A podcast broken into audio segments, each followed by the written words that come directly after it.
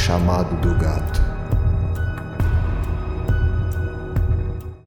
Meu nome é Carlos Eduardo de Souza e trabalhei por mais de 30 anos como sepultador no principal cemitério da minha cidade natal. Devo admitir que ao longo de todo esse tempo já fui testemunha de várias histórias, um tanto foras do comum, que aconteceram nesse lugar. Mas se tem uma que me deixa inquieto até os dias de hoje, é a do gato. O felino ainda vive nos arredores do cemitério. Sei disso porque já o vi por lá, mesmo depois de ter me aposentado. Certo, mas afinal o que há de tão anormal nisso? Vocês devem estar se perguntando. Bem, não sou nenhum especialista em vida animal, mas também não sou tão ignorante a ponto de não saber que a longevidade de um gato geralmente não passa dos 15 anos. E eu juro de pés juntos que esse gato em questão já deve ter uns 40.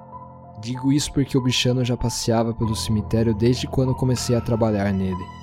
Mas será que realmente é o mesmo gato?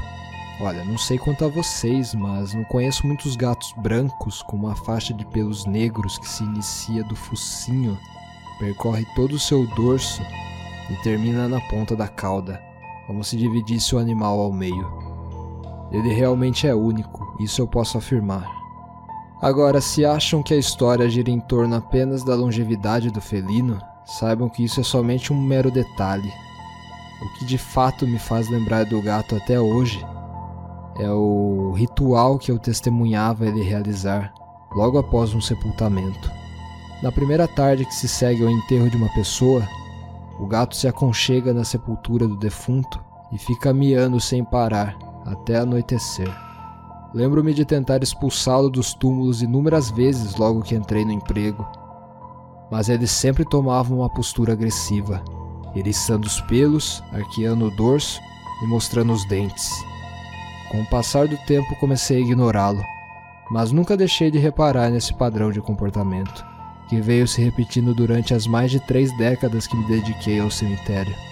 Só estou contando essa história para vocês pois estou caminhando pelo cemitério nesse final de tarde, coisa que tenho feito vez ou outra.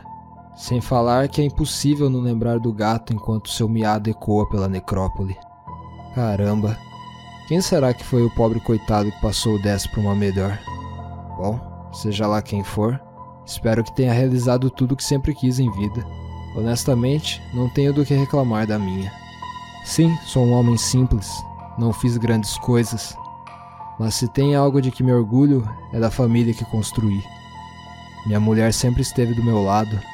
Meus filhos batalharam muito e conseguiram desenhar futuros brilhantes em suas vidas. Já até me concederam netos, é esse sentimento de continuidade das novas gerações que transmite um enorme conforto em minha alma. Com certeza, se minha hora tivesse chegado, poderia dizer que parti em paz. Já consigo ver o gato. Poucos passos me separam do túmulo em que ele se encontra repousado. No momento em que alcanço a sepultura, o bichano subitamente interrompe o miado e me encara. Porém, ele não assume nenhuma postura ameaçadora. Pelo contrário, ele deixa o túmulo, caminha até o meu encontro e começa a ronronar. Eu me agacho e gentilmente acaricio a parte de trás de uma de suas orelhas.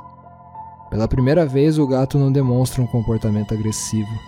Ao direcionar o meu olhar para a lápide, finalmente compreendo tudo. Levanto-me e o gato me guia em direção às nuvens, deixando o nome Carlos Eduardo de Souza para trás.